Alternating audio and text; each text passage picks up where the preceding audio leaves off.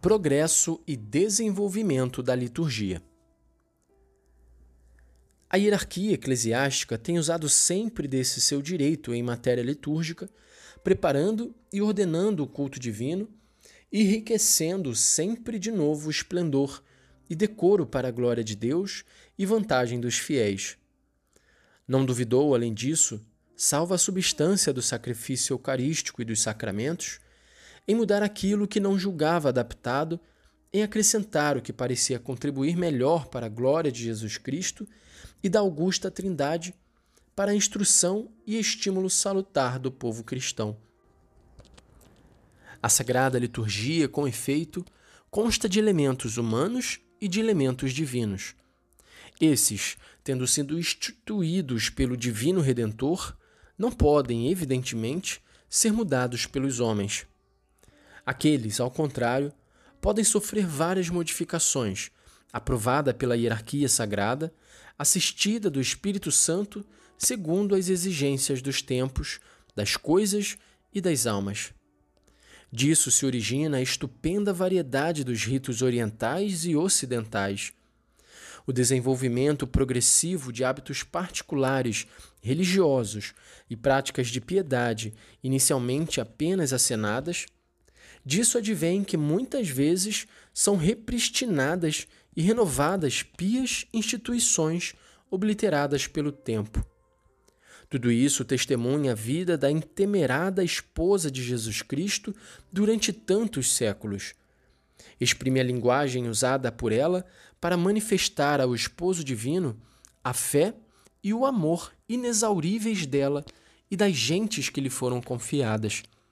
Demonstra sua sábia pedagogia para estimular e incrementar nos crentes o sentido de Cristo. Em verdade, não poucas são as causas pelas quais se explica e desenvolve o progresso da Sagrada Liturgia durante a longa e gloriosa história da Igreja.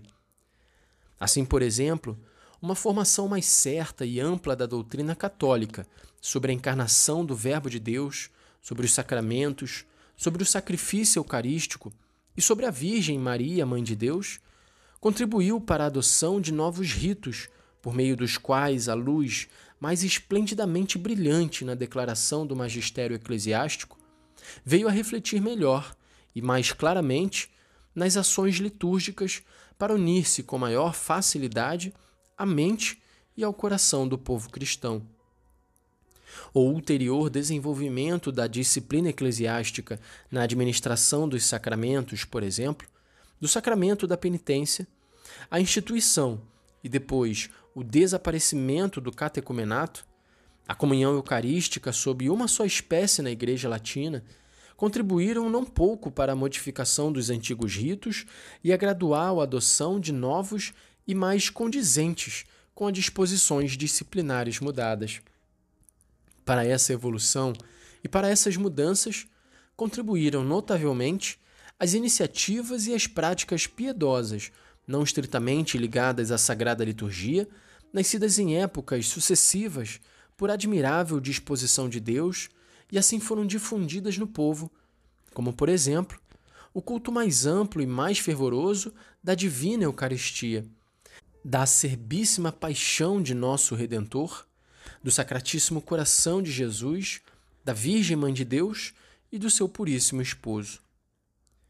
Entre as circunstâncias exteriores, tiveram a sua parte as peregrinações públicas de devoção aos sepulcros dos mártires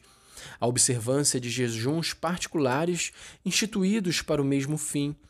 as procissões estacionais de penitência que se celebravam nesta excelsa cidade e às quais, não raro, comparecia o próprio Sumo Pontífice.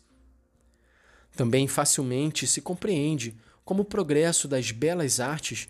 especialmente da arquitetura, da pintura e da música, tenham influído não pouco sobre a determinação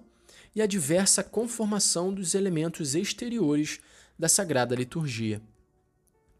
Do mesmo direito seu, em matéria litúrgica, serviu-se a Igreja para tutelar a santidade do culto contra os abusos temerariamente introduzidos por indivíduos e por igrejas particulares.